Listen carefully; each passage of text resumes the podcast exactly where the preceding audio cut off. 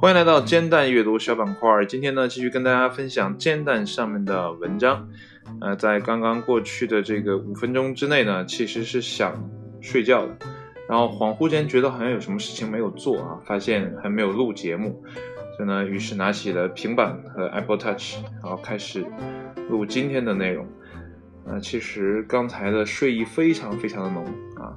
呃，之前有听说过哈，就关于睡前的一些。禁忌，那睡前说话以及睡前唱歌呢，都不是一个很好的选择。但没办法，既然自己想这样的去坚持做一件事情，那还是要克服一下，对不对？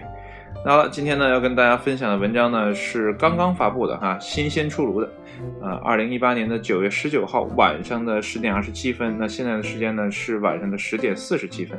也就是在二十分钟之前发布的。那这篇文章呢，is how stuff works，由译者行走的五花肉基于创作公益协议 by 杠 c 发布的。那这篇文章呢是关于无人机的。那我们来看一下标题：买了无人机放飞前还是先学下法律？呃在美国的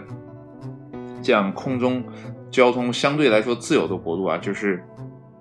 啊不应该叫自由啊，就是大家有飞行执照的人还是比较多的，能开飞机的人呢也是比较多的啊。相对我们啊中国来说，那他们的那边的航空管制呢，相对来说是比较严格的，可能对无人机的管制呢也是啊要严格一些的。因为之前我有看过相关的报道哈。那这篇文章呢，不知道他写的是不是我之前看的那些内容哈。那我们一起来看一下今天的文章正文。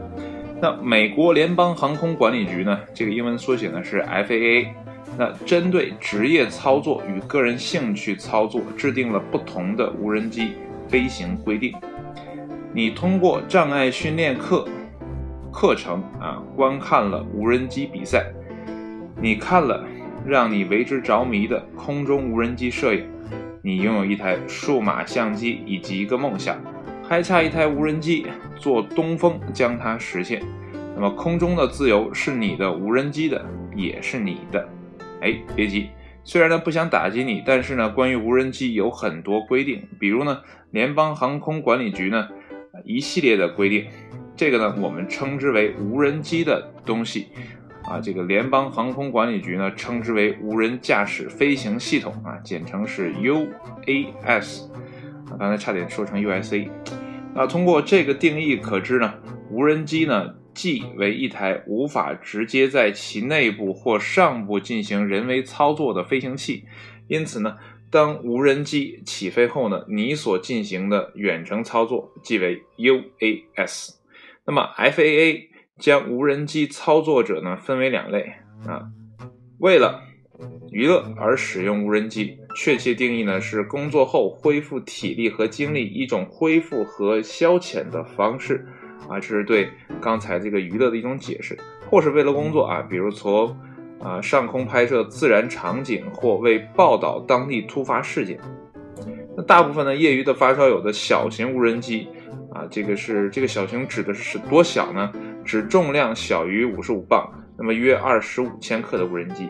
那么可以在雷达下飞行，哎，确切的说呢，是那些在 FAA 经过注册的无人机。当然了，这只是出于礼貌，基本上就是呢，确保你的无人机在飞机跑道及应急服务啊这个之外的区域，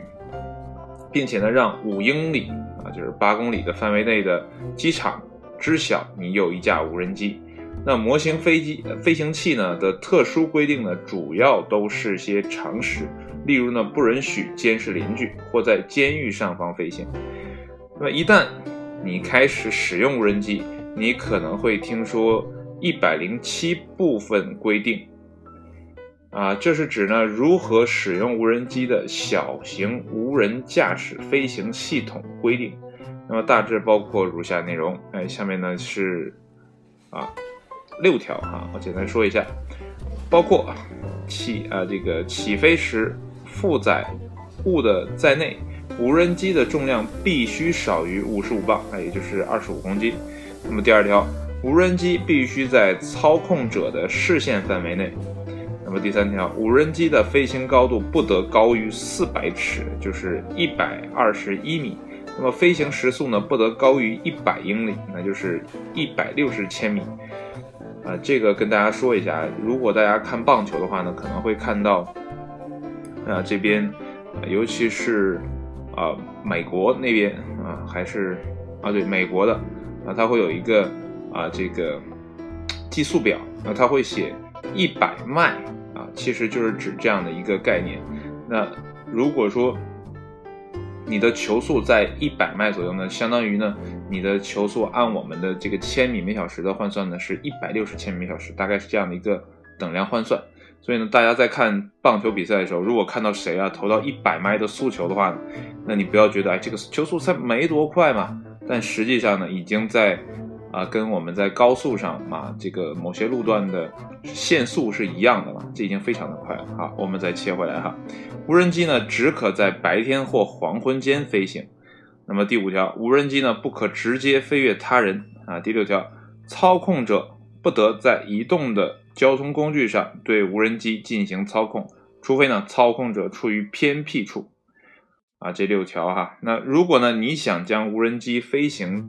进行的更加深入，你可以啊考取遥控飞行员证书。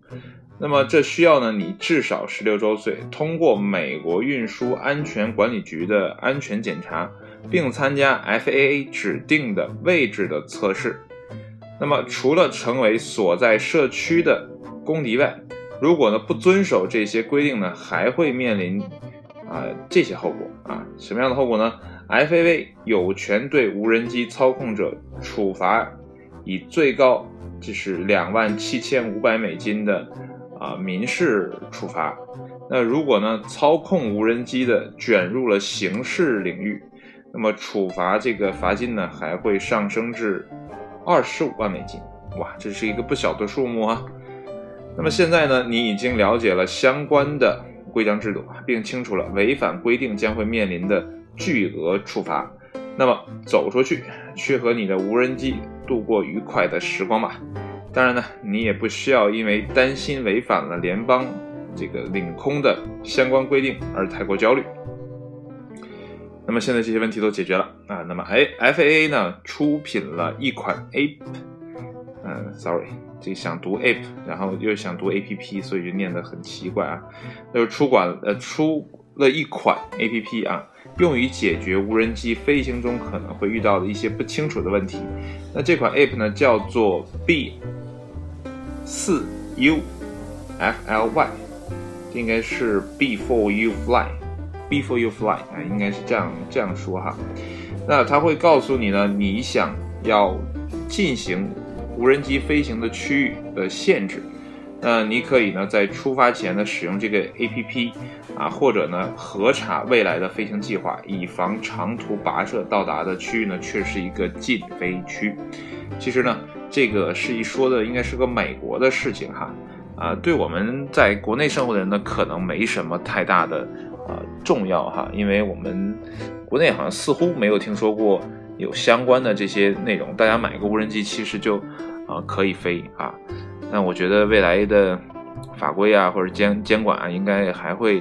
呃逐级的往上去升去规范这个行业嘛。啊，这都是先有事件，然后法律后行。那其实这也是一个很正常的过程。那其实如果在美国生活的话呢，如果不遵守美国的当地的法律，其实对我们啊这个华人也好，还有外来的啊移到美国的移民也好，其实都是一个很麻烦的事情。呃，之前不知道大家还谁记得？啊，在美国犯罪的那个小女生哈，然后爸爸可能还要行贿把自己的女孩救出来，女儿救出来。其实他就是犯了一个很低级的错误，就是他觉得在国内不会呃出现任何问题的事情，到了美国呢反而变得啊非常的严重。其实呢，在两个国家都一样啊，你是非法囚禁，你是虐待，你是行贿受贿，其实这都要受到处罚的。不过呢。啊，国内有一些监管的啊盲区，或者说呢，大家都抱着那种老百姓嘛，都抱着这个啊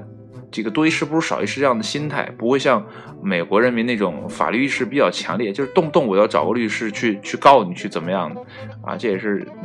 这个人民的一种意识形态上面不一样，所以呃之前看到那篇新闻就觉得很滑稽啊，这个不知道是不是真的啊？可能也不知道是不是调侃啊，因为我不是特别关注这类的时事新闻。啊，说啊，这个父亲为了救自己女儿，然后去行贿当地的法官，那这这简直是不可理喻的，对吧？人美国人只接受政治捐款，他不会接受行贿的，啊，所以他没有搞清楚美国当地的法律和民情，然后就去搞那些，啊，自己认为行得通的事情，这就很好笑。所以呢，如果你是一个打算去到美国生活的人啊，或者正在美国生活，碰巧呢啊也想玩这个无人机的话呢，最好还是尊重一下当地的法律法规，免得自己呢受到啊处罚。我觉得有的时候严重的话呢，可能会被邻居告的话呢，可能还会涉及到牢狱之灾。所以呢，大家在玩的时候啊要尽兴，但前提是呢不要去打扰别人的。生活啊，同时呢，给自己造成不必要的困扰。那好了，今天的节目呢就到这里，那我也该洗洗睡了。真的